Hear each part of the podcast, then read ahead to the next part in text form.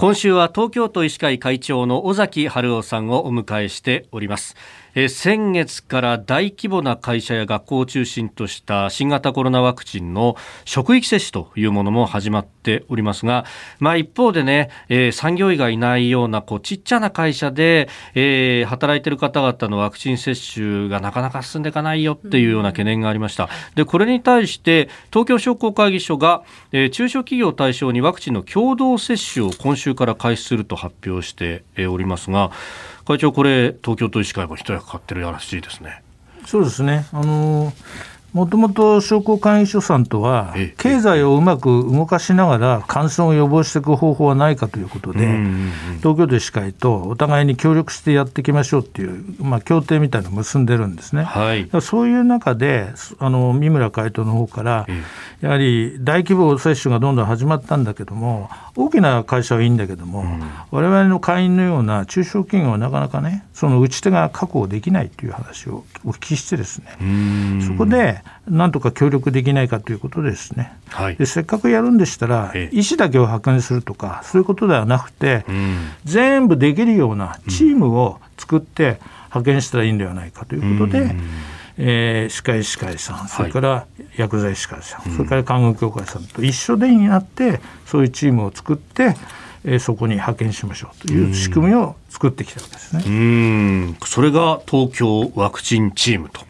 いうものなんですね。これ、今回、この東京商工会議所の、えー、ワクチン接種は、明日7月8日から、えー、始まるということで、9月30日までということなんですが、規模的にはどのぐらいを想定されてますか？そうですね、大体1日500人程度を打っていくと、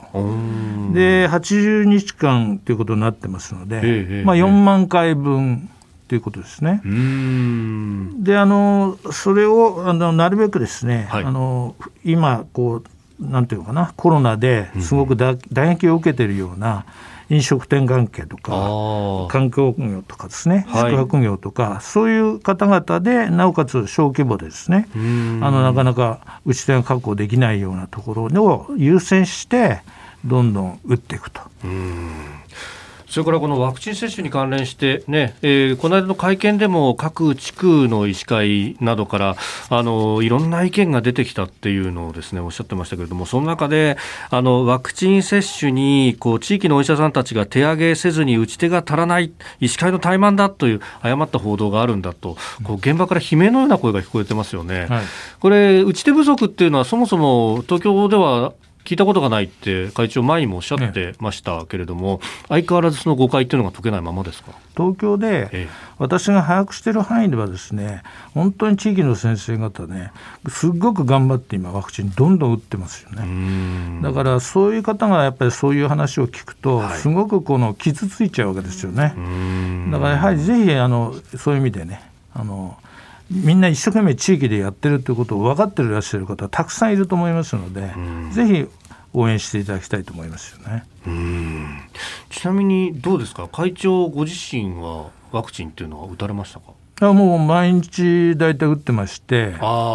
今大体うちのクリニックでも、え？ー、2000回ぐらい都合医師会に行く前に、はい、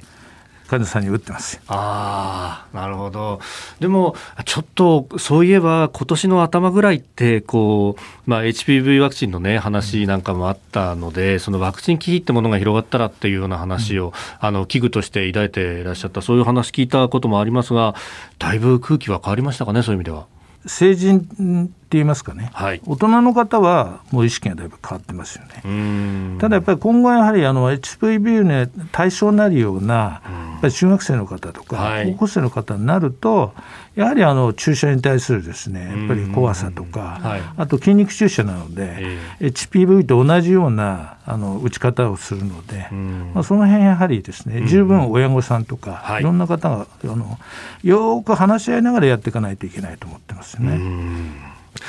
えー、東京都医師会会長尾崎春夫さんにお話を伺っております。会長明日もよろしくお願いします。よろしくお願いします。